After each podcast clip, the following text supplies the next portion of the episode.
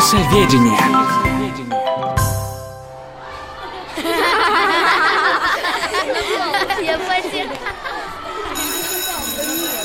Урок начинается, урок начинается, урок начинается! Здравствуйте, дети!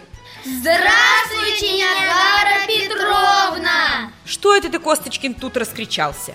А вы, Ниагара Петровна, каждый урок с каких слов начинаете? Вы что, звонка не слышали?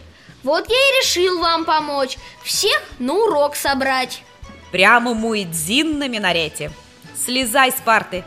Муэ кто? Э, сейчас объясню. Ты, Косточкин, кстати, можешь остаться у доски и показать Индию. Именно там находится чудо, о котором будем говорить сегодня на уроке. Да запросто, вот она, там еще Гималаи А кто помнит столицу государства Индия? Нью-Дели И мы отправляемся в старую часть этого города, к башне Кутб-Минар. Это совершенно необычное сооружение высотой более 70 метров. Строили ее, начиная с 12 века на протяжении нескольких столетий. Как далеко с нее, наверное, видно? Несомненно. Но строили такие сооружения не для того, чтобы обозревать окрестности. Башня Кутб-Минар – это минарет. Э, Для чего они служат? Э, Для того, чтобы несколько раз в день Муэдзин, служащий мечети, призывал верующих мусульман на молитву. Первые муэдзины делали это прямо на улице, э, позже для них возле мечетей стали возводить высокие башни, минареты. Оттуда протяжный крик муэдзина разносился по окрестностям очень и очень далеко. Это вместо колокола? Примерно. В разных религиях верующих по-разному призывают на богослужение, но удивительно другое.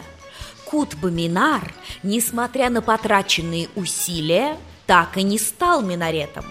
Башня оказалась настолько высокой, что крик Муэдзина с нее просто не был слышен.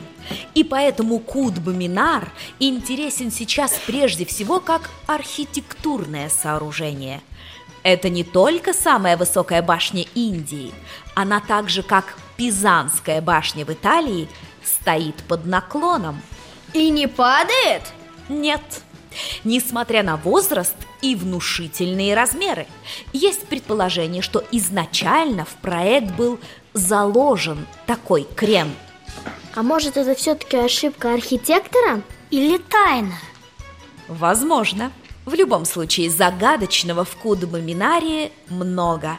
Например, там же рядом с башней стоит железный столб.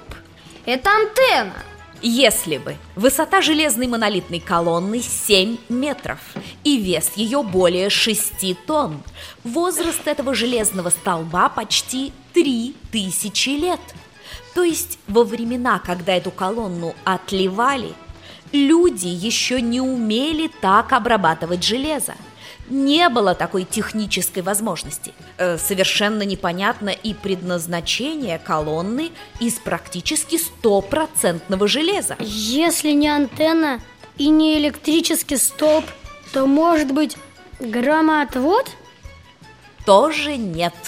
Стоит он посередине открытого двора. Никаких сооружений поблизости нет. Ты опять-таки люди тогда не знали, что таким образом можно спасаться от грозы. Может быть, есть какие-нибудь письменные подсказки на колонне? Надпись на древнем санскритском языке действительно есть. Но расшифровать ее пока не смогли. До сих пор не объясним еще один факт. За столько веков своего стояния на открытом воздухе железо на колонне ни чуточки не заржавело. Однажды в XVIII веке один индийский правитель решил увести железный столб из Дели.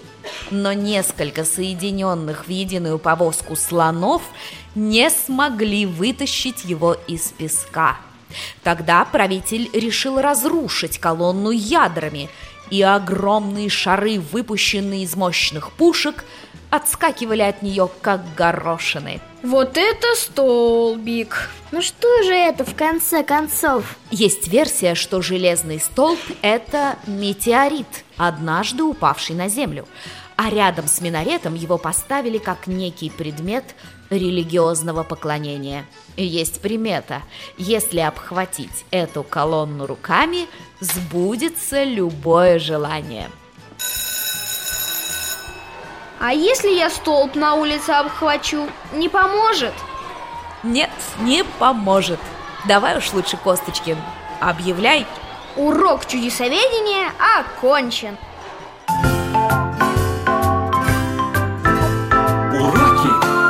Уроки чудесоведения.